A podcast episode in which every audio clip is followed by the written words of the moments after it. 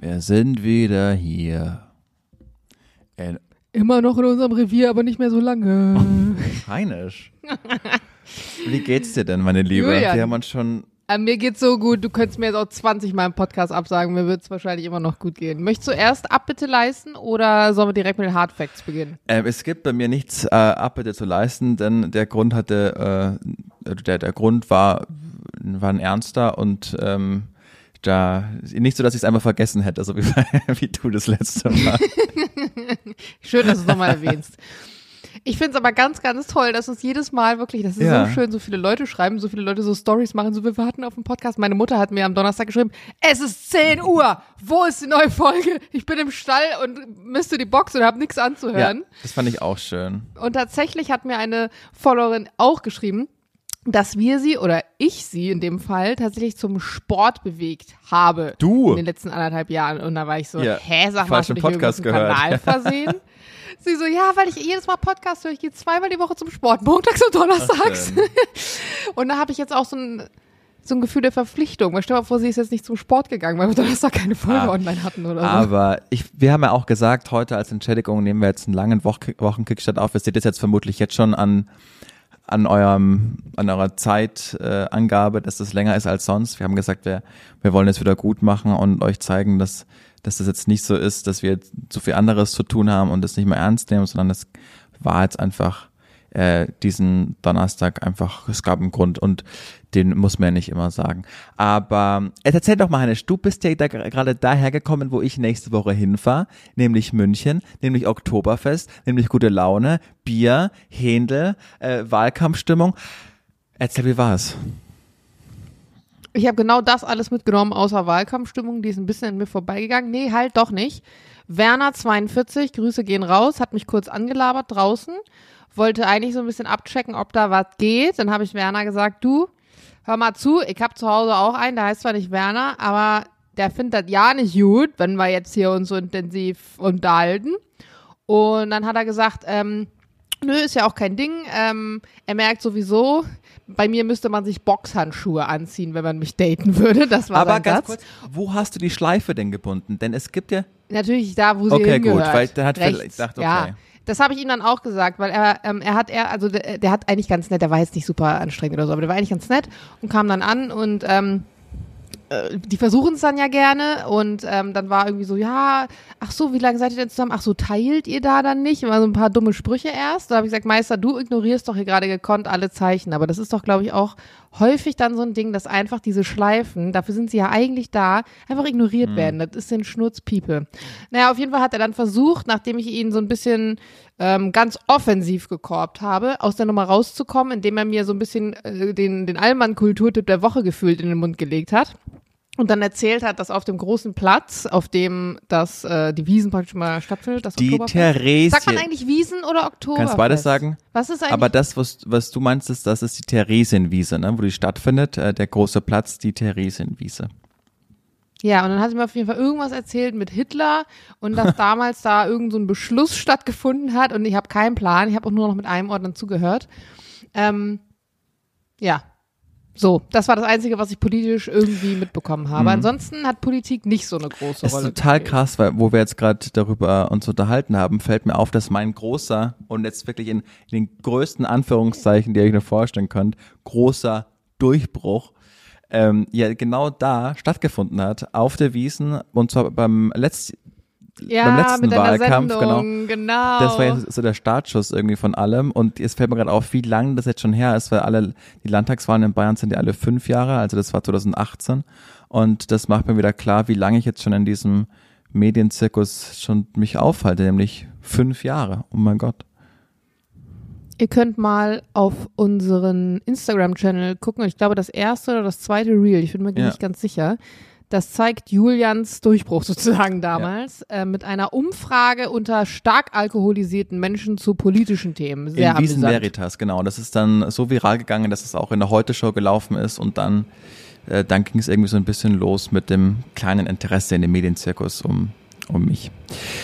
Vielleicht wäre ich jetzt auch gar nicht bei Energy, hätte das, oder nicht in Berlin, hätte es das Video nicht gegeben und somit hätten, Man hat doch immer hätten wir nicht sowas. diesen Podcast so jetzt Punkt, gehabt. wo man ja. sagt, hätte, hätte. Hätte, hätte, ich sag mal, hätte, hätte Fahrradkette. Das ist ein blöder Spruch, aber ich sag den so oft, weil er total. Aber erzähl doch mal ein bisschen von deiner Wiesen-Experience. Also- das war ja nicht das erste Mal. Du warst ja, letztes Jahr haben wir da auch schon drüber gesprochen, dass du auf der Wiesen warst. Aber äh, hast du dich jetzt schon ein bisschen besser zurechtgefunden? Hast du das Bier besser einschätzen können? Was hast du gegessen? Wie war die Stimmung? In welchem Zelt warst du? Lass doch jetzt nicht alles aus der Nase herausziehen, Jana Heinisch. Ich wollte ja eigentlich nur gerade Platz einräumen, damit Ah, ich aber nicht so einen Monolog an dem Punkt sind wir vorbei, Heinisch. Ich, ahne, dass nach hinten raus hier noch ein Monolog von mir kommt. Aber Von- gut, fangen wir erstmal mit den, mit den kleinen Sachen an. Also, ich habe einen super Vergleich, den ich aufstellen kann, weil ich letztes Jahr privat auf der Wiesen war, nur mit Freunden und dieses Jahr in einem beruflichen Kontext eingeladen wurde von einer großen PR-Agentur, wo auch viele Leute eingeladen wurden, die irgendwie in den Medien sind, Moderatoren, Influencer, Models, alle, die so ein bisschen irgendwie medial ähm, im, im Allmannland rumhängen. Und was ich auf jeden Fall sagen kann, ist, dass das ganze Bromborium davor natürlich durchaus viel größer Welches ist. Zelt? Wir wurden eingeladen, das heißt, wir wurden äh, erstmal in einem Hotel untergebracht. In dem Hotel selber gab es dann so eine Art Styling-Lounge, das heißt, ähm, Markenpartner, die zum Beispiel normalerweise über diese PR-Agentur ähm, einkaufen und ähm, Kampagnen machen, haben dann vor Ort äh, Werbeplätze gehabt, wenn du so willst. Also das kannst du dir so vorstellen, dass dann zum Beispiel eine Make-up-Firma, eine Dirndl-Firma, eine Styling-Firma, also all solche Firmen, Nagellack gab's, Facials, all sowas. Die können dann entweder, ich weiß nicht ganz genau, wie es läuft, gibt's unterschiedliche Sachen, sich einkaufen. Also da kann dann zum Beispiel die PR-Agentur sagen, hey, es kommen hier heute 100 Frauen. Diese ganzen 100 Frauen sind in der deutschen Medienlandschaft auf irgendeine Art und Weise relevant. Jetzt sei mal dahingestellt, in welchem Kontext. Aber ihr habt also die Möglichkeit, dass 100 Frauen hier sind, auch mit einer starken Reichweite. Und ihr könnt jetzt als Firma hier einen Stand haben, dazugehören und dafür natürlich dann auch Awareness, Reichweite und all so ein Zeug abgreifen. Und solche Events finde ich zwischendurch mal ganz schön, weil man immer wieder die Kollegen trifft. Aber ich bin eigentlich jetzt nicht die Person, die da wirklich jede Woche auf sowas hingeht, weil es für mich immer sehr anstrengend ist. Klar triffst du immer zwei, drei Leute, mit denen du gut kannst und so, aber alles in allem ist es manchmal doch so, dass das so ein bisschen im Vordergrund steht, hat man das Gefühl. Also die, das, das, das, das Gewerbliche und diese Feierei so ein bisschen in den Hintergrund rückt. Dieses Jahr habe ich es aber ganz schlau gemacht und hatte ähm, eine, gute, eine gute Idee, weil eine Freundin von mir, Christina, die du auch kennst, die auch unsere, unser Foto für einen Podcast gemacht hat und auch meine Küche mit mir gebaut hat, die hat ja Wurzeln unten in Süddeutschland. Ihre Eltern wohnen so eine Stunde von München entfernt und die war auch gerade da in der Nähe und dann dachte ich mir, ach komm, dann lass uns einfach zusammengehen. Und ein Kumpel von mir, der auch in München lebt, mit dem ich letztes Jahr auch privat schon auf der Wiesen war, der ist auch an dem Abend gewesen. Das heißt, ich habe so ein bisschen kombiniert. Also wir sind, wir hatten dann eine Box und wir waren auch in der Box und dann zwischendurch hat Christoph mir geschrieben und meinte, äh, wir sind jetzt gerade da und da, wollt ihr rauskommen? Dann sind wir auch rausgegangen, weil ich muss wirklich sagen, letztes Jahr war ja sehr schlechtes Wetter. Letztes Jahr sind wir ja teilweise im, in Boah, der war das Schlange draußen im Regen Letztes gestanden Jahr, ja. und so. Und dieses Jahr war es ja so warm, wir hatten auch Glück, heute regnet es schon wieder, gestern warm. Aber die Luft dann in diesen Zelten, das kann man sich nicht vorstellen. Du bist da reingekommen und du hattest wirklich das Gefühl, du läufst in so eine Wand aus ganz, ganz sauerstoffarmer Luft. Also irgendwie war es richtig. Ich, ich habe mir schon gedacht, dass Leute, die jetzt wirklich lange vielleicht betrunken da sind, die sich vielleicht nichts zu essen gekauft haben oder irgendwie so, dass die da reihenweise wahrscheinlich den Klappmann machen. Und ich habe auch einige ähm, Sanitäter und Sanitäterinnen gesehen, die da irgendwelche Leute vorbeigeschleppt haben. Aber grundsätzlich hatte ich das Gefühl, dass es eine sehr ähm, gute Stimmung war.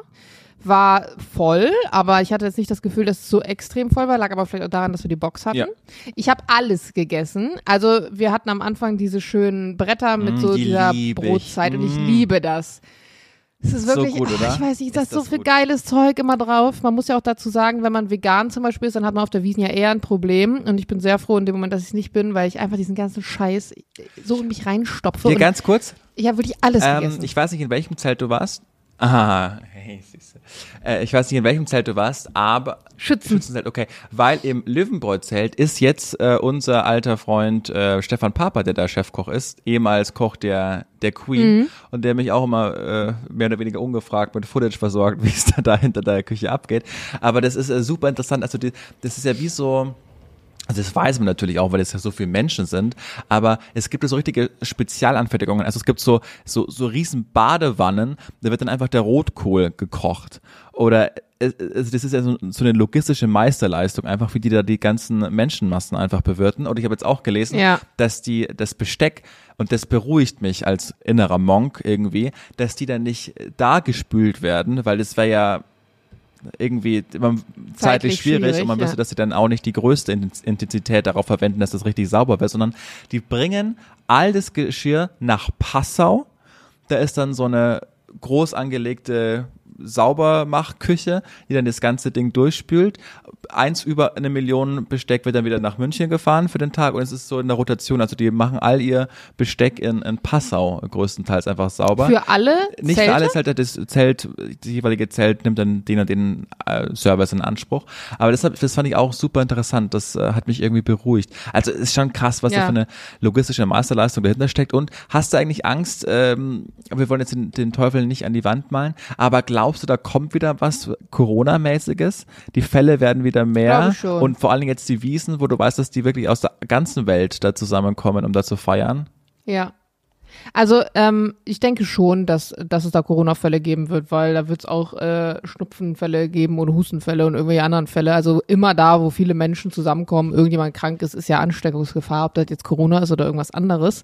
Mir hatte auch eine Followerin geschrieben, weil ich habe den Morgen davor extra noch so einen Immunbooster genommen, sagt sie, ja, ich habe Corona mitgebracht. Also das wird mit Sicherheit passieren.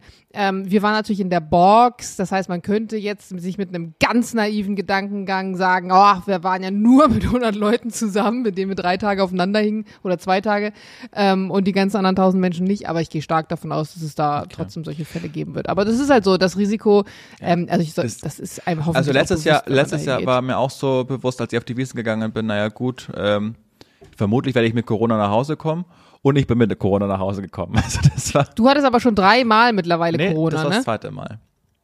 Ach so, ich hatte noch gar Ja. nicht. Also wenn ich es hatte, dann, dann weiß ich auf jeden Fall nichts davon. Aber ich möchte ganz kurz, es ist nämlich dann gestern wirklich bei den Wiesen passiert, äh, es war alles schön, es war alles toll, ich hatte einen gelungenen Abend. Ich bin auch sehr froh, auf mich selbst gehört zu haben und danach nicht noch ins P1 Gute gegangen Wahl. zu sein, Immer- sondern wirklich Es ist, pünktlich äh, ins ich glaube, Bett. es ist immer eine gute Wahl, sich gegen das P1 zu entscheiden. Vor Ja. Und ich möchte aber jetzt trotzdem ganz kurz noch mein Wochen-Lowlight ankündigen. das Wochen Low Low Lowlight wird Ihnen jetzt präsentiert von Diana Heinisch. Und zwar ist es ja dann so, dass irgendwann, wenn man dann gegessen hat und ein, zwei, drei Mass Intus hatte und alle Mann gute Laune haben, dann stehst du auf den Bänken und dann tanzt du und dann gehen die einen raus zum Rauchen und die anderen sind auf dem Klo und dann kommst du wieder und dann entsteht einfach so ein, so ein Fluss. Ich nenne das gern so das Zahnrad der Sauferei, weil es ist dann wie so ein Rhythmus. Die einen gehen, die anderen kommen und es entsteht einfach so, so ein organisches Happening. Und in dieses Happening, da waren wir kurz draußen, wilde Maus fahren, kamen dann wieder und haben so unseren Tisch angesteuert und der, also diese Boxen sind ja meistens dann äh, eine Box und in den Boxen selber sind mehrere Tische und die Tische enden dann am Geländer und neben dem Geländer ist sozusagen der normale Weg, wo die Leute, die jetzt nicht in so einer Box sind, also nicht in so einem extra Bereich, wo die einfach langlaufen können. Und unser ganzer Tisch war voll noch mit, äh, mit Essen, dann mit diesen kleinen Ständern, wo man so Brezen draufhängen kann. Wir hatten bunte Luftballons von der Agentur und ähm, so kleine Maßkrüge und alles Mögliche. Und unser Tisch war zu dem Zeitpunkt, als wir wiederkamen, aber verhältnismäßig leer, weil die Leute, mit denen wir am Tisch saßen, alle standen oder gerade getanzt haben oder sonst was. Deswegen hatte ich freien Blick auf diesen Tisch und der Tisch sah also, wenn man jetzt von außen, vom Gang aus vorbeigeht und den Tisch anschaut, leer aus. Und ich stehe so an diesem Tisch und Christina steht neben mir und filmt gerade, wollte so einen so so einen Ausschnitt einmal von oben über diese ganze Dekoration filmen. Und ich sehe so aus dem Augenwinkel, wie einer von den Luftballons, das waren so heliumgefüllte Luftballons, der, der bewegt sich auf einmal so. Und ich, ich habe ja gesehen, dass da jemand stand. Und also kennst du bestimmt, wenn du aus dem Augenwinkel sowas siehst und dein Gehirn denkt sich so, warte mal, irgendwas stimmt hier gerade nicht rein physikalisch. Und guck da so genauer hin, guck auf diesen Luftballon, der also in der Nähe von dem Geländer hängt und sehe einfach so eine Frau, die diesen Luftballon, der halt da festgebunden war bei uns, zwischen ihren Zähnen hat, also das Band, und versucht sich den Luftballon abzukauen. Und ich guck da so hin und ich war so fasziniert und schockiert gleichzeitig, dass ich auch kein Wort sagen konnte. Ich habe ihr einfach zugeschaut, wie sie versuchte, diesen Luftballon abzukauen. Und neben ihr stand eine Freundin, Und die Freundin, und es tut mir so leid, das zu sagen, aber es hat einfach dieses Klischee erfüllt. Kennst du, wenn du so amerikanische Highschool-Filme schaust, die, die immer die Scheiß Tante da ist, die, die immer die, die Highschool, die Highschool Ho, sagt man dann ja, oder die Highschool Bitch Ja. oder irgendwie so, also die, die scheiße Meistens ist. blond. Und äh, äh, die, die war nicht blond, die war brünett und die wirkte so richtig, sorry, dass ich das jetzt sagen muss, aber die wirkte einfach gemein. Die wirkte richtig gemein. Und dann hält sie einfach ihrer Freundin so ein Feuerzeug hin. Die machen diesen, diesen Ballon ab und während sie sich so umdreht und geht, grapscht sie über dieses Geländer auf dieses auf dieses kleine Holz, Holztäfelchen, wo so die Brezen dranhängen und reißt sich so Brezen darunter und geht weg. Und hat einfach, die beiden haben nicht gesehen, dass wir da standen und wir das gefilmt haben. Und ich guck so Christina an und ich so, Alter, das ist gerade nicht wirklich passiert, ne? Also, habe ich mir gedacht, ich dachte mir, okay, vielleicht hast du keinen Tisch und deswegen nichts zu essen bekommen. Ja, aber wenn du auf ist so ein dreist. Oktoberfest gehst und dir keine Brezen Ja. leisten kannst und deswegen von einem anderen Tisch das Essen klaust, das, das in der Box ist auch noch, also ist ja nicht so, dass der Tisch so neben dir, weil die wahrscheinlich einfach dachten, da, da ist gerade keiner. Ich, das war auf einmal, ich dachte mir nur so, oh Mann, aber, gut, ich find- Karma. ist Ich finde schön deine, deine mh, dein Vergleich mit dieser amerikanischen Highschool-Tussi, weil in dem Film wär's, wär sie mit dem, natürlich mit dem Schulquarterback zusammen. Und wenn du ihre Widersacherin wärst, dann, das machen die ja auch immer toll, die Filmemacher, dann hättest du zu Anfang des Films einfach so eine hässliche Brille auf und hättest du so zugeknöpfte Blusen einfach an.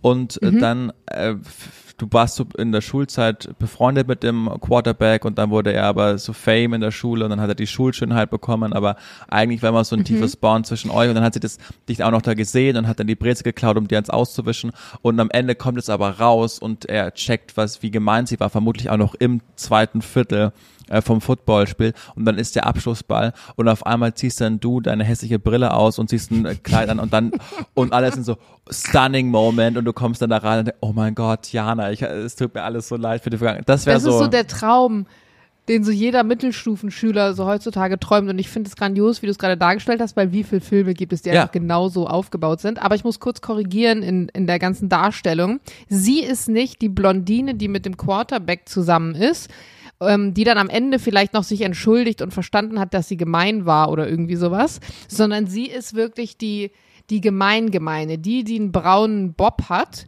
und wo man am Anfang vielleicht dachte, sie wäre eine Freundin und dann hinten raus aber rauskommt, dass sie eigentlich eine Hinterhältige ist und wirklich von Grund auf böse. Also sie ist nicht diese, wie sie in Filmen dar dargestellt werden, dummen Blondchen, die mit dem Quarterback zusammen sind, sondern sie ist wirklich die, die das Böse so in sich hat.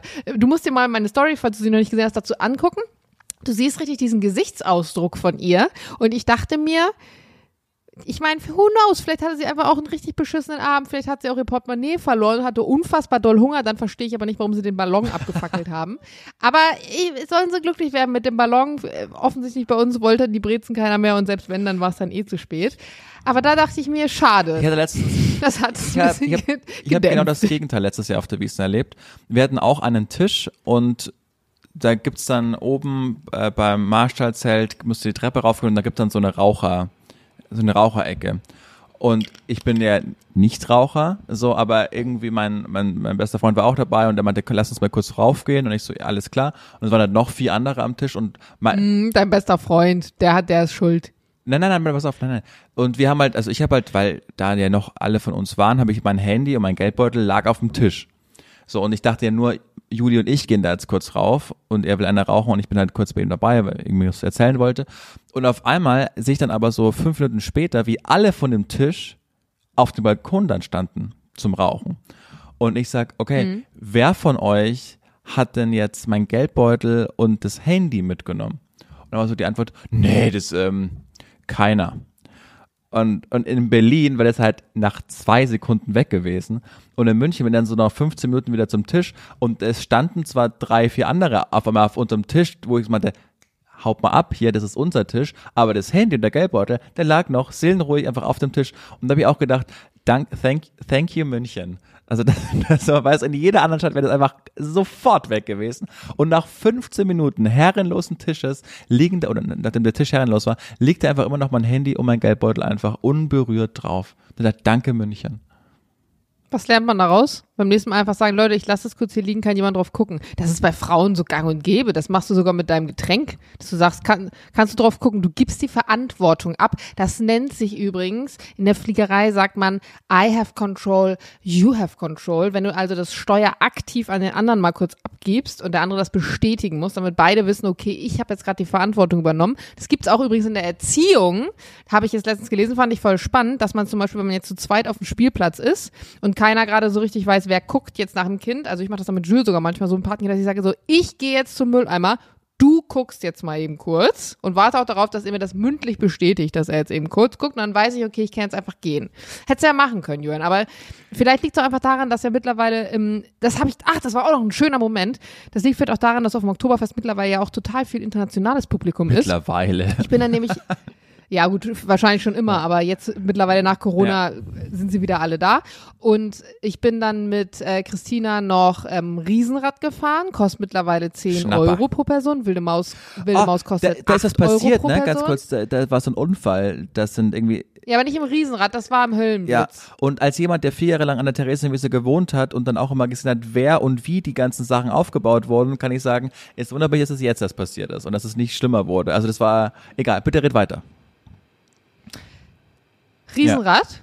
Im Riesenrad mit uns in dieser Gondel sind auch noch zwei andere Pärchen gewesen. Und es kam dann raus, äh, im Laufe der Fahrt. Das eine Pärchen kam aus Amerika und das andere aus Michigan und das andere Pärchen kam aus äh, Australien. Und ähm, das amerikanische Pärchen, die waren auch in Dirndl und auch in Lederhosen. Die hatten sich also richtig äh, vorbereitet und so. Ich habe sie dann auch direkt gleich aufgeklärt, dass sie nicht davon ausgehen, dass ganz Deutschland immer so rumrennt, sondern dass es auch bei uns eher Festivalkultur ist. Und dann hatte sie voll cute so eine Tüte dabei und in der Tüte waren so selbstgemachte Armbänder. Da stand zum Beispiel so drauf Xufa oder Aprosit und so ein Zeug. Hat sie mit so Buchstabenperlen. Und davon hat sie mir dann eins geschenkt und das fand ich so ja. süß und so cute. Fand ich richtig schön. Ich glaube, das war meine erste Zusammenkunft mit amerikanischen Touristen in so einem engen, ähm, in so einem engen Kontext einfach und ich, war, ich war sehr positiv überrascht. Also sie haben gar nicht das, das Bild ähm, bestätigt zum Beispiel, was du manchmal zeichnest, wenn ihr in Amerika ja, seid. Dass aber auch so, großer Unterschied so natürlich, Dinge, kann ich dir auch erklären, weil die sind ja da die sind ja bewusst interessiert an unserer Kultur. Die haben die Reise auf sich genommen und sind über einen großen Teich geflogen, weil sie das sehen wollen. Das äh, äh, impliziert ja, dass sie wirklich interessiert sind an anderen Kulturen. Die allermeisten Amis bekommen aber ihr ganzes Leben lang, sind die nie außerhalb der, der, der Staaten und das Interesse ist auch sehr gering. Also das ich wundere mich überhaupt nicht, dass die einfach ein anderes Bild haben. Weißt du, wie ich meine? Mhm, stimmt natürlich. Hannisch, jetzt lass uns mal über das Thema sprechen, das natürlich alle interessiert. Weshalb vermutlich Sommerhaus der Stars. Der Stars. Claudia Obert. ich hab, du weißt nur, dass die da auch dabei ist, weil mich alle darauf angesprochen haben, dass die sexy Senorita, wie sich Max ihr Freund. Ich habe auch an sie gedacht. Ich habe auch an dich gedacht, als ich sie gesehen ja. habe. Was macht? Und hast du es gesehen? Hast du hast du ein bisschen was kannst? Ja, ich habe es ich hab's mir angeguckt und ich möchte Bitte. kurz, weil du das mit Claudia gerade ansprichst, ich möchte da kurz einen Gedanken teilen, den ich hatte und der mir selber ganz viel Selbsterkenntnis mal wieder mitgegeben hat. Und zwar ist ja fast schon ein Kulturtipp jetzt Sommerhaus der Stars zu empfehlen. Ich habe nur reingeschaut, wie immer, weil alle drüber geredet haben. Nee, ich bin wirklich gerade wieder in meiner, das ist so ein Herbstding bei mir, so Trash-TV, gucke ich oft im Herbst. Aber wenn es draußen so trübe wird, wenn ich, wenn ich länger mehr drin bin, dann läuft es bei mir gerne so nebenbei weil man da immer weiß, was abgeht, ohne dass man eine halbe, also wenn du eine halbe Stunde nicht hingeguckt hast, weißt du trotzdem, was mhm. passiert.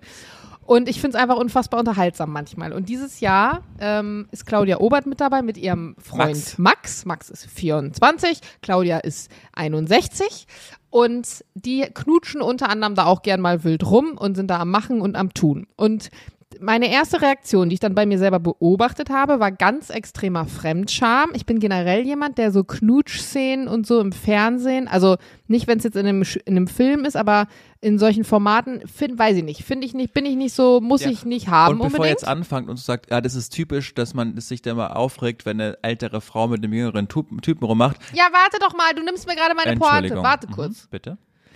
So, habe gemerkt, Fremdscham und habe dann genau darüber nachgedacht, was du mir jetzt hier gerade schon versaut hast, nämlich kein Mensch regt sich so richtig drüber auf, beziehungsweise ich merke das auch bei mir selber, wenn ein älterer Typ mit einer Frau, mit einer Jungen da am Machen ist, dann denkt man sich so, ja, klassisch, kennt man, normal, äh, der wird sie gut bezahlen, sie kriegt das Erbe, whatever. Aber sobald es andersrum ist, so wie Claudia das macht mit einem jungen Typen, hat man da so ein ein komisches Gefühl dabei und ich habe ja gemerkt, wie mein Gefühl dabei ist und mein Kopf weiß rein rational natürlich, hä, ist doch richtig geil, dass sie das macht, weil sie ist für mich im deutschen Trash TV auch ein Sinnbild für Emanzipation. Sie macht ihr Ding, sie säuft sich einen rein, sie sagt, ich will mein eigenes Geld verdienen und wenn es durch Trash-TV-Shows ist und mich unabhängig machen, ich mache hier gar nichts, ich nehme das, was ich will, das ist ein junger, knackiger Hüpfer und wenn ich Bock habe, mit dem irgendwie im Fernsehen rumzuknutschen, dann mache ich das. So wie es viele, viele andere Typen auch machen, aber trotzdem ist die Reaktion innerlich eine andere und das nervt mich an mir selber, weil es mir gezeigt hat, dass ich immer noch mit solchen Klischees behaftet bin, gegen die ich auf jeden Fall ganz, ganz aktiv anarbeiten muss. Wolltest du noch ja, was anderes ich wollte sagen? das ganz Gegenteil sagen. Also für, für alle, Ah. die sagen, ja, äh, ihr regt euch nur auf, weil das eine ältere Frau und ein, ein junger Typ ist. Nee, beim Wendler hat man sich genauso aufgeregt, dass er viel älter ist als sie und er ist auch ein Mann und sie ist eine Frau. Oder bei Hugh Hefner hat man sich genauso lustig drüber gemacht. Ich, ich, nee, ich finde, man macht sich auf einem ganz anderen Niveau also darüber ich lustig mich auf, ich mache sich mich, auf. ich mache mich auf dem exakt selben Niveau lustig. Ich finde, also ich mache mich eigentlich gar nicht lustig. Ich mache mich über den Wendler lustig, weil er halt ein, ein, ein Trottel ist, aber nicht, weil die Frau jünger ist. So und äh, Ah, du hattest doch die Rubrik Lauras Ja, Tagebuch. genau. Da ging es auch um Laura, dass sie auch über Laura lustig Ja, genau, aber nicht darum, dass, aber nicht, äh, dass sie so viel jünger ist, sondern die ist halt einfach dämlich. Also die ist halt so herrlich dumm. Darüber kann man sich, da war eine andere Zeit, muss man aus dem Kontext sehen und ich habe das dann ja auch relativ äh, früh dann aufgehört, nachdem jeder, Hast du nicht noch einen Radiopreis dafür gewonnen oder so? Hast du nicht irgendwas dafür Nein. gewonnen? War das nicht irgendwo nominiert? Äh, nein, nicht, dass ich das mitbekommen hätte. Also ich muss dazu sagen, dass es eine andere Zeit war. Das war be bevor der Wendler äh, in die Verschwörungsriege gewechselt ist. Die waren damals einfach omnipräsent und das waren halt einfach witzige Äußerungen, die sie da in der Öffentlichkeit getätigt hat. Aber ich würde es jetzt auch nicht nochmal machen. Die war da irgendwie, keine Ahnung, 19 oder 20 Jahre alt. Da erzählt man halt einfach Schwachsinn.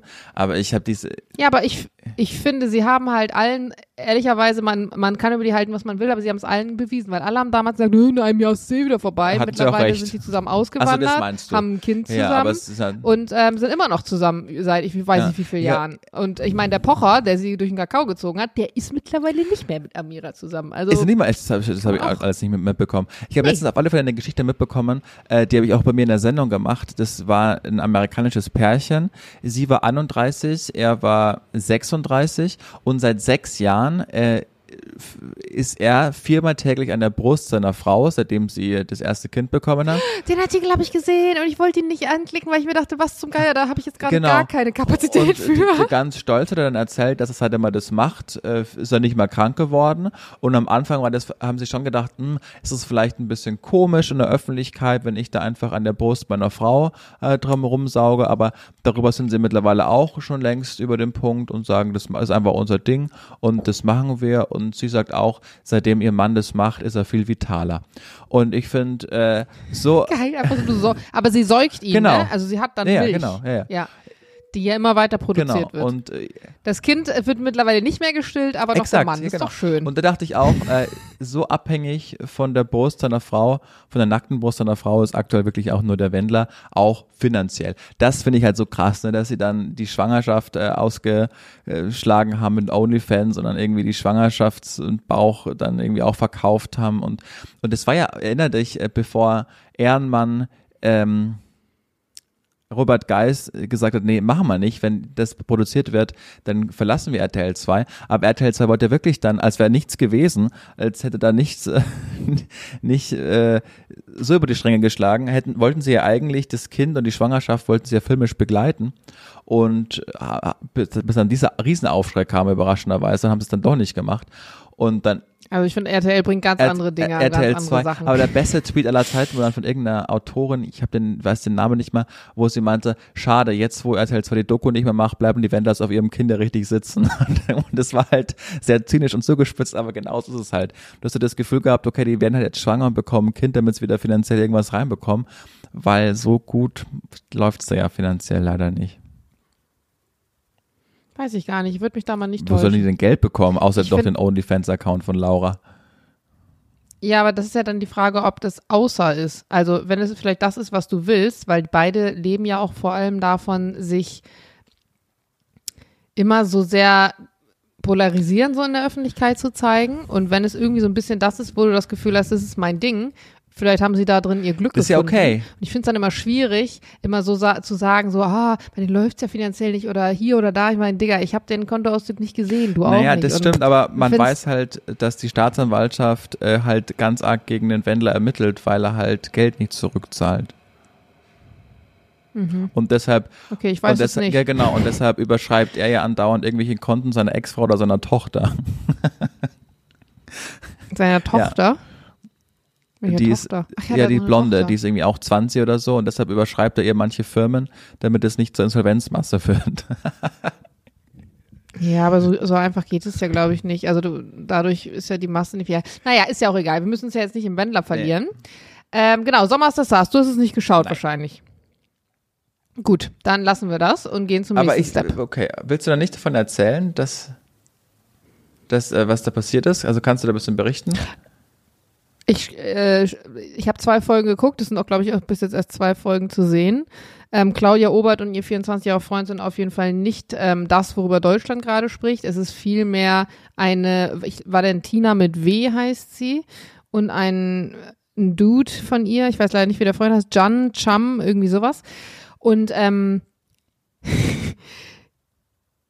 man kann das kaum beschreiben, wenn man es nicht selber gesehen hat. Die beiden in Kombination das ist so ein bisschen wie ein Veganer, den du zwingst, irgendwie, der 15 Jahre vegan lebt und dann so ein, so ein rohes T-Bone Steak zu essen. Weil die beiden einfach so eine unfassbar, ich benutze dieses Wort super ungern, weil es mittlerweile so inflationär benutzt wird, aber mir fällt wirklich kein anderes Wort dafür ein, toxische Beziehungen führen. Und wahrscheinlich ist sie mittlerweile für die so funktional, weil ich habe das Gefühl, deren Love Language ist vor allem Erniedrigung und Streit. Also beide erniedrigen sich einfach gegenseitig permanent, verbal, aber auch teilweise physisch. Und dann endet es jedes Mal damit, dass sie aber zusammen dann wieder ins Bettchen abends gehen. Und sogar die Leute, die dann irgendwie da sind, sind schon extrem verwirrt. Also es geht ähm, wirklich so, dass sie sich ex aufs Extremste beleidigen und dann immer, wenn sie sich so auch anschreien und sich gar nicht zuhören gegenseitig. Also der eine schreit, der andere schreit, dann sagt sie ihm, was er für ein Wichser, für ein Lappen und für ein Arschloch ist. Dann sagt er ihr, dass sie die Fresse halten soll. Und dann endet es immer damit, dass einer von beiden jetzt sagt, wenn du jetzt dieses oder jedes machst, mache ich Schluss. Oder dass sie zum Beispiel sagt, wenn du jetzt dieses machst, dann äh, verrate ich der Welt, was du dann und dann gesagt hast. Oder dann zeige ich die Chatverläufe. Das klingt einer Oder gesunden Beziehung. wenn ich also wirklich, wenn ich mich von dir trenne, dann musst du deinen Instagram-Account löschen, weil alle deine Follower, die du hast, hast du ja von mir, weil ich bin ja berühmt. Also wirklich, du, und ich sitze da die ganze Zeit und weißt du, was das Schlimme daran ist? Und dafür hasse ich mich manchmal so ein bisschen, dass ich da sitze und denk, oh Gott, die Arme, die hat so viel Trauma erlebt, was muss die für eine schlimme Kindheit gehabt haben? Und dann immer noch versuche so zu erklären, warum Leute so sind, wenn du eigentlich einfach nur sagen möchtest, wie so ein bisschen wie du mit Laura und dem Wendler, Alter, was zum Geier ist bei euch, welche Synapse ist da nicht ganz verknüpft? Also, aber das ist ja das, was unterhaltsam ist und es ist wie ein Unfall, du kannst da nicht wegsehen, weil du dich in dem Moment, das ist ja auch das, warum Trash TV so funktioniert, so gut fühlst in deiner eigenen Ja. Beziehung, weil du denkst, oh Gott, die läuft's. Probleme, über die wir uns manchmal streiten, das ist ja wirklich ein Ja. Witz dagegen, was die irgendwie für ein Thema haben. Und das Witzigste, was ich und sowas immer finde, ist, dass ich mir denke, es könnte halt jederzeit mal irgendwann passieren, dass ich die mal live treffe irgendwo, auf einem Event, auf einer Premiere, was weiß ich wo. Und dann wüsste ich gar nicht, wie ich damit umgehen soll, weil manchmal dann stehst du vielleicht gerade am selben Tisch oder sitzt in derselben Reihe oder was auch immer. Und dann sitzt da diese Person und du hast sie im Fernsehen gesehen, du hast ein extremst negatives Bild von der und vielleicht ist die ja dann so ganz nett. Aber du weißt halt, was sie alles mit ihrem Partner gemacht hat oder was sie da für Sachen erzählt. Und für mich ist das immer voll schwierig. Ich weiß immer gar nicht, wie ich mit sowas umgehen soll. Ich mir immer denke so, ja, eigentlich ähm, hat man dann so das Gefühl, man möchte einfach gar nicht mit demjenigen irgendwie gesehen werden oder sonst was. Aber du fühlst dich unterhalten und ich glaube, darum geht's ja. Also, weißt du, Julian 2.0 findet einfach nur toll, dass du dich, dass du dich gut unterhalten fühlst und dass es äh, gut gemachte Unterhaltung ist. Der ist sein Ziel äh, erfüllt. Ja. Also, Ich werde vielleicht auch mal reinschauen. Nein, ich werde nicht reinschauen. Aber ich äh, verfolge das mit, ich liebe das, wenn sich Leute darüber unterhalten. Und dann wirft man so Stückchen da manchmal rein und sagt, ach, Claudia Obert, hier, Mhm. guck mal, das Bild, das sie mir mal geschickt. Den kann ich mit Stories Ja. punkten. Das mag ich, finde ich witzig. Und wie lange geht das immer? Und was ist das, das Ziel des Sommerhaus der Stars? Da wird dann, Ja, genau. Ziel ist, dass du als, als Paar unterschiedliche Challenges ähm, durchlaufen musst, die auch wirklich witzig sind dieses Jahr. Die haben sich da echt gute Sachen überlegt. Zum Beispiel war eine Challenge, dass zwei Parcours, das waren so Holzplanken, die wurden so nebeneinander gelegt, waren aber zwei Reihen. Und dann musstest du mit, musste jeweils ein Partner mit dem anderen Partner auf einem Fahrrad diesen Parcours abfahren, also zwei Fahrräder. Aber die Fahrräder waren mit so einem langen, mit so einer langen, fast schon wie so einer langen Feder, also so einer langen Gummifeder zusammengebunden, dass sozusagen das Heck des Fahrrads immer wieder so zusammen wollte. Das heißt, wenn du zum Beispiel eine Kurve fährst und der andere ist noch nicht in der Kurve, müsstest du ja automatisch ein bisschen langsamer fahren, damit der andere außenrum sozusagen kommt. Und dann gab es immer so kleine Checkpoints, wo eine Frage beantwortet werden musste. Beispielsweise die erste Frage lautete dann, was ist Coq au vin? Was natürlich keiner von denen richtig aussprechen, geschweige denn vorlesen aber es konnte. gibt auch den tollen Film von Till Schweiger dafür. Da müssten es doch herkennen. Coco Vä. Weißt du nicht mehr? Ja, stimmt. Okay, egal. Aber Mhm. wussten sie auf jeden Fall nicht. Oder das war zum Beispiel so eine Situation bei dem Paar. Da hat er dann, das, das war einfach so geil, weil er nimmt, und, und das kennt man trotzdem in seiner eigenen Beziehung, nur auf einer ganz anderen Ebene. Aber er kommt dann da an, nimmt den Zettel, liest vor, was ist Cocovet oder keine Ahnung, wie er es ausgesprochen hat, und sagt dann so ein bisschen leiser, aber schon so, dass man es hört. Ja, ist egal, komm, brauchen wir gar nicht beantworten, weißt du eh nicht. Und sie rastet komplett aus, wie er denn jetzt so demotivierend sein könnte und was er denn für ein Mensch ist und warum er das denn jetzt sagt und diskutiert die ganze Zeit um die Tatsache, dass er gesagt hat, sie wüsste es nicht. Dann sagt er, ja, was ist es denn? Und sie weiß es natürlich nicht. und dann denke ich mir halt so, oh mein Gott, aber das ist genau so, wie als hätte man es geschrieben. Das ist so ein Joke, den du eigentlich schreiben könntest, ja. Und dann schmeißt sie so trotzig, manchmal habe ich auch das Gefühl, die ist einfach so ein bisschen also meine These lautet als äh, Küchenpsychologe, sie ist mit 16 oder 15, wahrscheinlich haben die Eltern sich geschieden, sie hat grundsätzlich ein sehr schlechtes Verhältnis mit ihrer Mutter, hat also das Gefühl, die weibliche Bestätigung in ihrem Leben fehlt ihr, deswegen hat sie nie gelernt, wie man auch zum Beispiel mit Problemen umgeht und die emotional für sich selber löst, weswegen sie entweder ständig anfängt zu schreien oder zu heulen oder auch manchmal auch beides gleichzeitig. Und da entsteht einfach so ein Mensch, wo du das Gefühl hast, das ist eigentlich eine Person, die ganz tief in der Pubertät gerade steckt, gekoppelt mit Selbstüberschätzung und dem Gefühl, nicht verstanden zu werden von Mhm. und dieser Welt. in der Öffentlichkeit. und das- halt. Ja, genau. Also es ist, und dann äh, aus Trotz, dann schmeißt sie so ihr Fahrrad hin und tritt dann nochmal so gegen und sagt so, du schleppst jetzt beides. Und dann versucht er halt so, diese beiden zusammengebundenen Fahrräder und diese Karte in der anderen hat, zurück zu diesem Checkpoint. Er ist halt auch wirklich so ein bisschen wie ihr Hündchen. Also er macht das dann halt auch bis zu einem gewissen Punkt alles mit. Und dann sagt sie, ja, was bist denn du für ein Lappen? Kriegst das jetzt nicht alleine getragen? Also sie tritt dann nochmal so richtig verbal auch hinterher, bis er dann irgendwann sagt, sei jetzt leise oder so. Und dann rastet sie wieder aus, warum sie jetzt leise sein soll. Du musst es dir wirklich mal angucken. Das ist, richtig übel, aber man kann davon auch nicht mehr als eine Folge am Stück gucken. Die gehen dann nämlich immer, glaube ich, so anderthalb Stunden oder so. Ähm, und das ist schon, also danach, Jules kann das gar nicht aushalten. Wenn ich das gucke und er in seinem Raum ist, dann muss er den Raum verlassen, weil er so aggressiv davon wird. Ja, ja, kann man vermutlich verstehen. Ich muss es, irgendwann schauen wir das mal gemeinsam an, Jana, und dann äh, überzeugst du mich. oder Wir müssten nicht. das mal Ja. kommentieren eigentlich, wobei du wahrscheinlich dann nicht so viel dazu sagen würdest. Ich kenne die halt auch nicht, weißt du- du, ich kenne die halt auch gar, alle gar nicht. Ich kenne die auch nicht, Okay, Mann. Verstehe. Keine Ahnung. Jana, bevor wir jetzt in dein Highlight der Woche kommen, bevor äh, Leute das bekommen, was sie wollen, warum sie eingeschaltet haben, nämlich dein Hauskauf, kündig doch mal mein Highlight der Woche an. Das Highlight der Woche präsentiert von Julian Und das Hutter. finde ich wirklich sehr schön, dass ich das Gefühl habe, das ist das Podcast-Projekt, wo man mich so am, am längsten und am meisten kennt. Und deshalb muss ich gar nicht mehr erzählen, wie sehr ich Benedikt Wells bewundere. Und Leute wissen, dass, oder die sich damit beschäftigen, wissen, dass der überhaupt nicht präsent ist. Der hat kein Social Media, der gibt keine großen Interviews, der hat einmal einen Podcast, äh, bei Hotel Matze war er zu Gast, aber ansonsten scheut der Mann das Öffentlichkeit, die, die Öffentlichkeit. Alle sieben Jahre wird mein Buch veröffentlicht, gerade äh, lebt er einfach in Paris und hat dann eine gute Zeit. Und mein anderer Podcast, den ich mit Johnny mache, was geht denn abseits ein Fußball-Podcast, der hat dieses äh, Tool, dass man sich so Aufgaben stellt und wenn man die Aufgabe verliert, dann muss man was machen. Und dadurch, dass das eher Zum Beispiel? Sag mal ein genau, wollte ich Beispiel. gerade darauf hinaus. Zum Beispiel hat er letztens verloren und ich weiß, was er eigentlich für ein Kulturbanause ist. Und dann habe ich ihn, um an die Literatur ihn heranzuführen, habe ich ihn das erste Kapitel von Heartland von Benedikt Wells lesen lassen. Und daraus ist was ganz Tolles entstanden, denn diese ursprüngliche Ablehnung, die er gegen das Buch hatte oder generell das Lesen, das hat sich zu einer richtigen Liebe entwickelt und hat dann äh, dieses Buch, äh, die ersten zwei Kapitel gelesen und hat dann daraus inspirierend von seiner Depression erzählt, die er schon mal hatte, weil das auch in dem Buch ein Thema ist.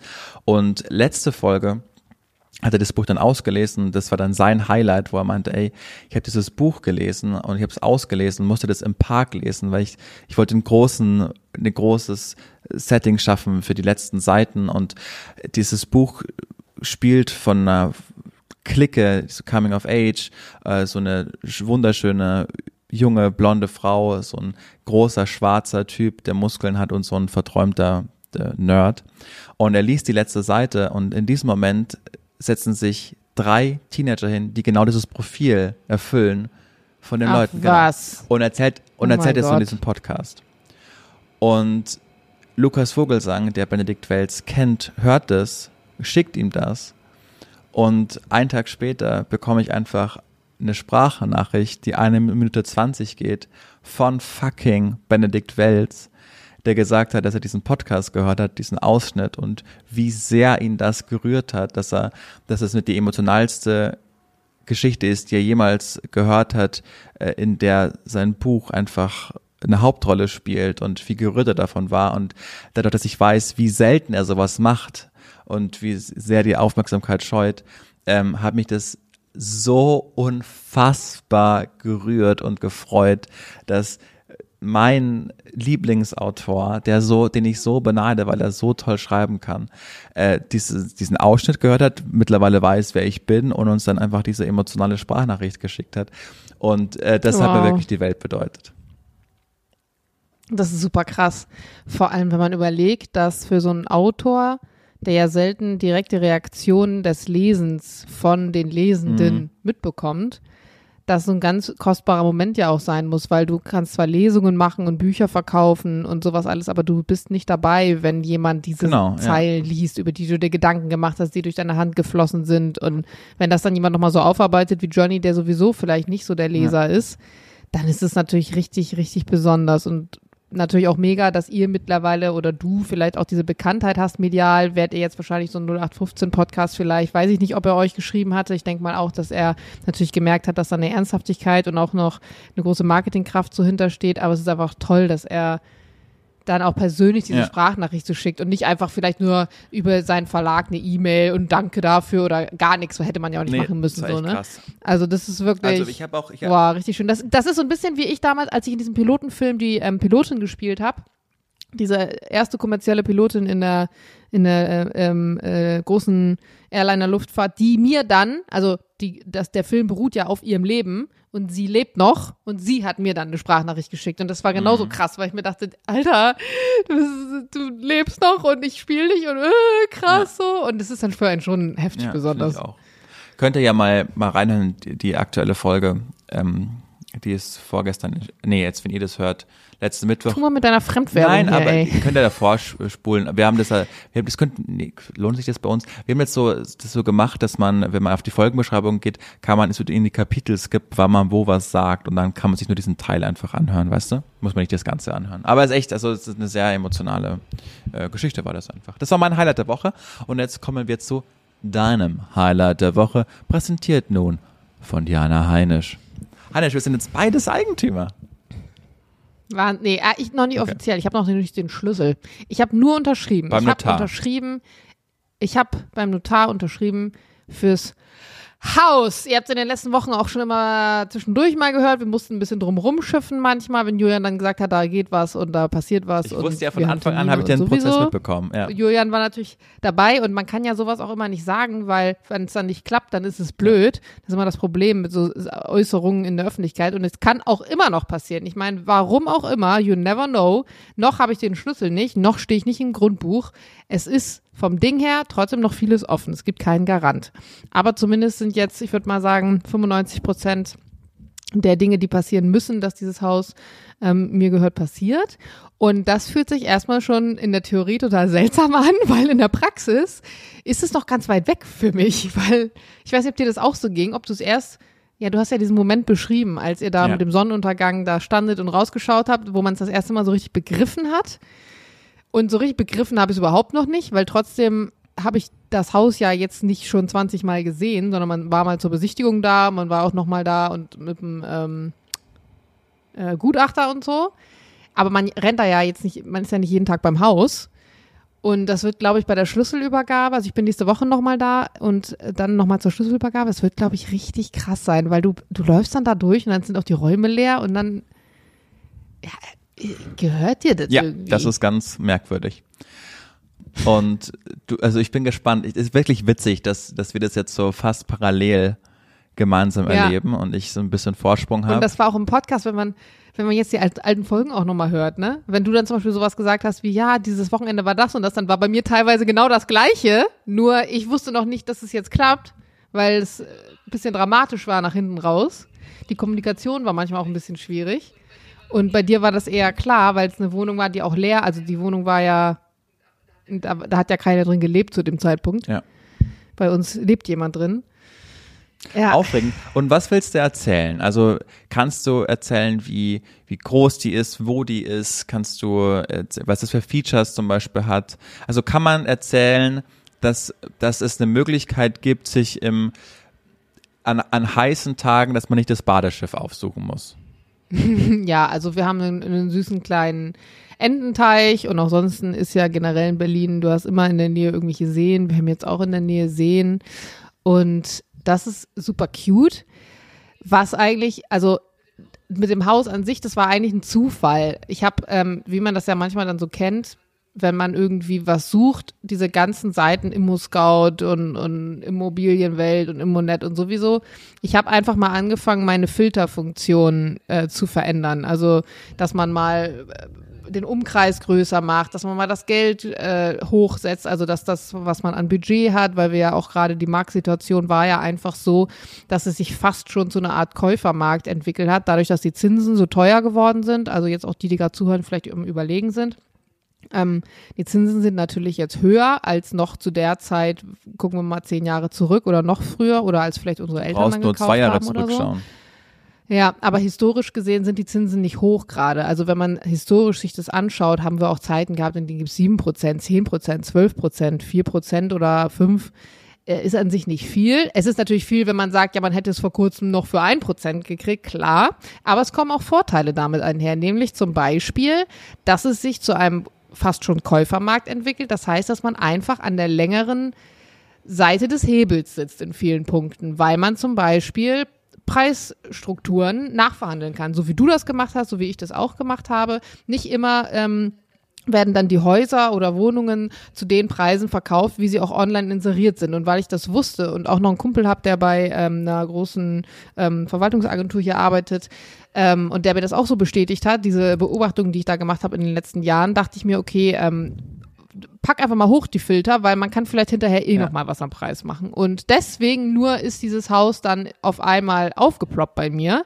Und ich habe das damals gesehen und lustigerweise saß ich da gerade dann auch bei Christina, also meiner äh, Immobilieninterieurfreundin in der Küche und habe ihr das gezeigt und gesagt, Alter, guck dir das mal an, was für ein geiles Teil und wie schön. Und sie so, boah, das ist ein richtiges Jana-Haus. Hätte ich jemals ein Haus nach dir gestalten müssen, wäre es irgendwie sowas geworden. Und man ist ja am Anfang hyped. Und am Anfang ist es ja auch immer so, wenn du so ein Ding siehst, es wirkt wirkt immer so, als man könnte es nicht haben. Also bei mir, ich habe das gesehen und ich dachte, wie geil wäre das, das zu haben. Das war genau die gleiche Emotion, die ich mit dieser Wohnung hier damals hatte, weil auch, das war genau gleich, ich bin in diese Wohnung gekommen, beziehungsweise ich habe die Wohnung online gesehen und dann zur Besichtigung herein. Ich dachte mir, Alter, wie krass wäre das, wenn du hier wohnen würdest, aber immer mit dem Hintergedanken, es ist eigentlich nicht möglich, weil, also man, zum Beispiel in Berlin dachte ich dann, naja, weil hier noch 20.000 andere Interessenten sind und bei dem Haus dachte ich, naja, weil das sowieso nicht hinkommt, weil das ist ein krass geiles Ding und die werden, was weiß ich, wie viele Leute haben, die sich das schon angeguckt haben und all so eine Dinger.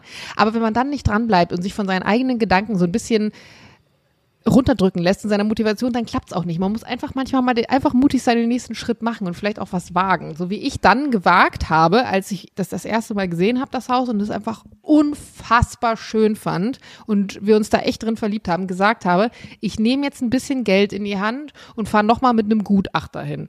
Und das war so ein bisschen der Punkt, glaube ich, wo, wo es dann serious geworden ist, weil zum einen habe ich so gemacht, ich meine, jeder fährt eine andere Strategie, aber ich bin die Strategie gefahren, dass ähm, ich erstmal aufs Feedback von den jetzigen Verkäufern gewartet habe. Also ich habe da nicht noch 20 Mal angerufen und noch fünf E-Mails geschickt, sondern ich habe mich rar gemacht. Und dadurch, dass sie mich dann kontaktiert haben, habe ich also gemerkt, okay, wenn die bei mir nachfragen, besteht erstmal grundsätzlich ein Interesse und sie haben vielleicht jetzt auch nicht gerade noch 30.000 andere Bewerber. Und dementsprechend wusste ich dann, okay, ähm, das könnte was sein, was ernsthaft wird. Und dann habe ich tatsächlich einfach auf eine Empfehlung auch vom Bekannten einen ähm, äh, Gutachter mir geholt und der hat jetzt kein schriftliches Gutachten gemacht, weil schriftliche Gutachten, die sind dann ja auch schon ein bisschen teurer, da kann man auch gerne mal schon so 2000 Euro bezahlen, sondern ich habe ihn einfach dafür bezahlt, dass er nochmal zusammen mit mir zum Haus fährt und zwei Stunden lang sich alles anschaut, dass er guckt. Wie ist das Dach? Wie sind die Anlagen? Gibt es da Feuchtigkeit? Ähm, wie schätzt er die Lage ein? Also ich wollte zum Beispiel, weil das ja ein altes Haus ist, dass es auch jemand ist, der sich gerade mit Altbau auskennt. Das ist auch ganz wichtig, falls ihr sowas macht. Und die auch wirklich Ahnung davon haben. Und ähm, das war dann auch der Fall und der war ganz, ganz begeistert davon. Und äh, am liebsten hätte er Ding wahrscheinlich selber gekauft. Und da wusste ich also, okay, ich kann mich grundsätzlich hier auf die Struktur und das alles verlassen. Also es, es ist ein, ein, ein guter Vibe hier. Und dann ging das Ganze eigentlich erstmal los. Das, das werde ich irgendwann mal im Detail erzählen, wenn es wirklich safe ist, weil ich möchte jetzt nicht den Fehler machen, hier ganz viel zu erzählen und am Ende klappt es warum auch immer doch nicht. Weil wie gesagt, wir haben den Schlüssel noch nicht. Wir bekommen den voraussichtlich im Oktober, wenn die, ähm, die da jetzt drin wohnen, ausziehen. Und wenn das dann alles safe ist und ich dann äh, drin bin, dann äh, werde ich nochmal ins Detail gehen. Aber äh, ja, die, und das, das war auch lustig, weil die ganzen Häuser davor, die ich mir angeguckt habe, weil mich hatte auch jemand bei Instagram gefragt, ob es das erste Haus ist, was wir uns angeguckt haben, war es nicht. Aber die ganzen Häuser davor habe ich mir ohne Jules angeguckt. Das eine Mal war Christina mit, das andere Mal war ich alleine und irgendwie, es, es war nie so, dass Jules mit war, außer bei diesem Haus beim ersten Mal. Das war auch schon wieder so ein Ding, wo ich mir dachte, ja krass, wie war das bei euch eigentlich? Habt ihr das zusammen hm. angeguckt? Doch. Nee, ne? Doch. Ah, okay, doch. Ja, und ähm, ich meine, was zum Beispiel auch noch eine Herausforderung ist, das kommt natürlich immer auf die Beziehung an, aber bei uns ist es so, dass Jules eigentlich nicht so ein ähm, Altbaumensch ist. Und eher Neubau mag. Und ähm, da muss man sich natürlich auch dann mal gucken, wie arrangiert man sich da. Aber meistens gibt es in der Beziehung, das ist unterschiedlich, aber häufig gibt es ja jemanden, dem ist das Wohnen an sich wichtiger als dem anderen. So wie Jules zum Beispiel auch immer gesagt hat, wenn du jetzt der Meinung bist, du willst, warum auch immer, hierhin oder dahin ziehen, du willst das unbedingt und da führt kein Weg dran vorbei und das wäre dein größtes Seelenheil, ja, dann würde ich halt mitkommen. Also so dieser Spruch, ich folge dir bis ans Ende der Welt, das wäre einer, den er sagen würde. Ich würde den ganz ehrlich nicht sagen, weil mir immer meine Unabhängigkeit viel zu wichtig ist. Ich bin jemand, dem das extrem wichtig ist und der sich nie für solche extremen Entscheidungen komplett nach dem Partner richten könnte. Und ähm, da ist er auch einfach jemand, der mir da ähm, sehr geholfen hat, dadurch, dass er gesagt hat, okay, mach. Und ähm, ja, jetzt hat sich alles so gefügt auf einmal. Also es ist wirklich krass. Und das Schöne ist halt wirklich, es ist wirklich so ein toller Altbau mit so einer wunderschönen Geschichte auch. Und ich wollte immer genau sowas. Ich wollte immer einen Altbau, wo ich das Gefühl habe, da steckt richtig was drin. Trotzdem ist es gut saniert. Du hast da jetzt nicht noch irgendwelche alten Heizungsanlagen und Stromkabel. Das haben die Vorbesitzer gemacht. Also die haben da schon saniert so ein bisschen. Man wird da keine super krassen, hoffe ich zumindest, sage ich jetzt naiv, bösen Überraschungen äh, haben, weiß man ja dann auch nie. Ich finde auch mal solche äh, Geschichten geil. Kennst du das in Amerika dann oft? Dann machen sie so die Wände auf und dann ist da in der kompletten Wand so Whiskyflaschen, die die da früher mhm. versteckt haben oder irgendwie sowas. Sowas finde ich eigentlich immer krass. Oder so alte Keller und sowas. Vorhin schrieb mir einer auf Instagram, ob ich denn jetzt Angst hätte, weil das ja ein altes Haus sei, weil es da ja oft drin spukt. Ja. Also sie sagt, in ihrem Haus spukt's auch, aber ihr Freund lacht sie immer aus. Fand ich ganz cute. Aber ich habe mir schon solche Dinger gebunden. Diese, dieses Räucherwerk habe ich letztens ähm, Das, ach, das ist auch so ein Ding, fällt mir gerade auf. Als wir in äh, Portugal waren, da habe hab ich so einen Kräuterkurs gemacht und da habe ich mir so ein Räucherwerk gebunden. Da war das gerade Thema mit dem Haus. Mit der Intention, falls es mit dem Haus klappen Siehste. sollte, werde ich dann mit diesem Räucherwerk durchs Haus gehen und einmal ausräuchern. Finde ich, also ich weiß, wie toll es ist, das Gefühl, wie, wie viel Respekt man dann auch davor hat und wie groß der Berg ist, den man da erklimmt. Umso schöner ist es, wenn man dann die Fahne in der Hand hat und weiß, die kann man jetzt da oben jetzt irgendwann mal reinhauen und dann steckt die da drin für eine lange Zeit. Deshalb ähm, Glückwunsch und ich finde wirklich cool, dass wir das so, die Experience da, wenn auch auf anderem ähm, Terrain, äh, dass wir die so gemeinsam Ja, ich, war- ich war ja auch bei deiner Notarin zum Beispiel. Ach, wirklich? Da, die du mir dann Guter. empfohlen hattest, ja.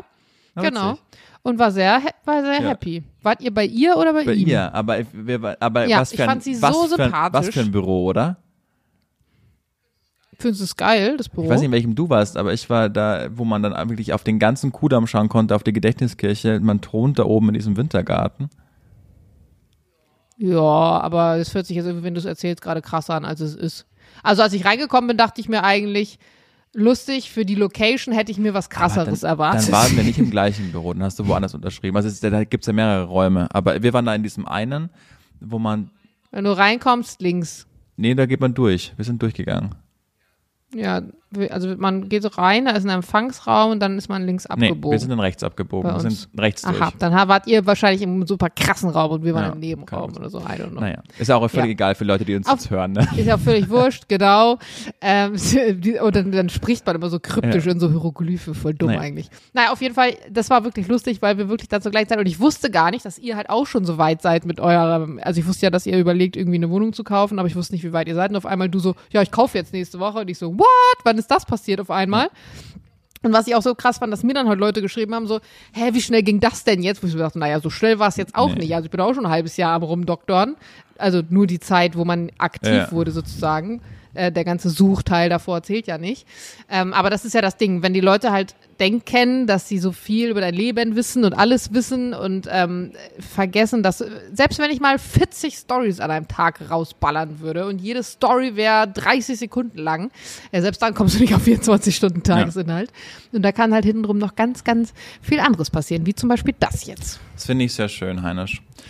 Damit würde ich sagen, beenden wir diesen längsten Kickstart aller Zeiten. Wie nennen wir die? Wirklich. Den können wir auch so nennen. Längster Wochenkickstart aller Zeiten. Oder Janas Haus. Nee, längster Okay. Wochenkickstart aller Zeiten. Komm, wir machen noch ein Bild jetzt für Instagram, dass die Leute sehen, dass wir es wirklich aufgenommen haben. Okay, Okay. Screenshot. Ist super, weil ich rieche mich jetzt auch schon selber, Jürgen. Ich bin ja gerade praktisch vom Zug von der Wiesen, nach der ich auch nicht nochmal duschen war, direkt nach Hause gekommen, habe mich hier von Laptop gesetzt und werde jetzt erstmal Das duschen finde ich äh, schön, dass du die Information nochmal mit uns geteilt hast zum Schluss. Ja. In dem Sinne, Dass ihr auch wisst, Körperhygiene ist da. wir hören uns äh, am Donnerstag wieder. Großes Versprechen. Ich hoffe, ihr seht es uns nach und genießt jetzt oder habt die Länge des Wochenkickstarts genossen. Wir haben euch sehr lieb. Bleibt uns nachhaltig gewogen. Kommentiert. Bleibt uns nachhaltig gewogen. Ja. Bitte nur die veganen Hörerinnen und Hörer, danke. Wir sagen äh, Tschüss. Jana. Oder Tschüss. Julian. Tschüss.